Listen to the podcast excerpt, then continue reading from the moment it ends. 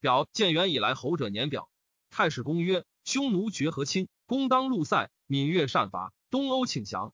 二一交亲，当圣汉之龙，以此之功臣受封谋于祖考矣。何者？自诗书称三代戎狄士英，经图士征。太史公曰：齐桓越燕伐山戎，武灵王以区区赵服单于，秦谬用百里霸西戎，吴楚之君以诸侯一百越，况乃以中国一统，明天子在上，兼文武，席卷四海，内集亿万之众，其以晏然不为边境征伐哉？自是后，遂出师北讨强胡，南诛晋越，将卒以赐封矣。后晋好事儒者楚先生曰：太史公祭事尽于孝武之事。故复修祭，孝昭以来功臣侯者，编于左方。令后好事者得览观成败长短绝世之事，得以自戒焉。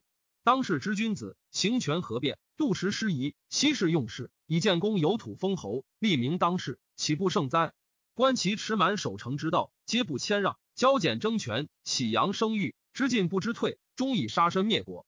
以三得之，及身失之，不能传功于后世，令安得留子孙？岂不悲哉？伏龙洛侯曾为前将军，世俗顺善，厚重谨信，不与政事，退让爱人。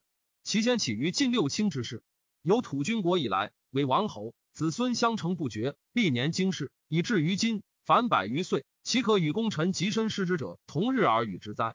悲服后世其戒之。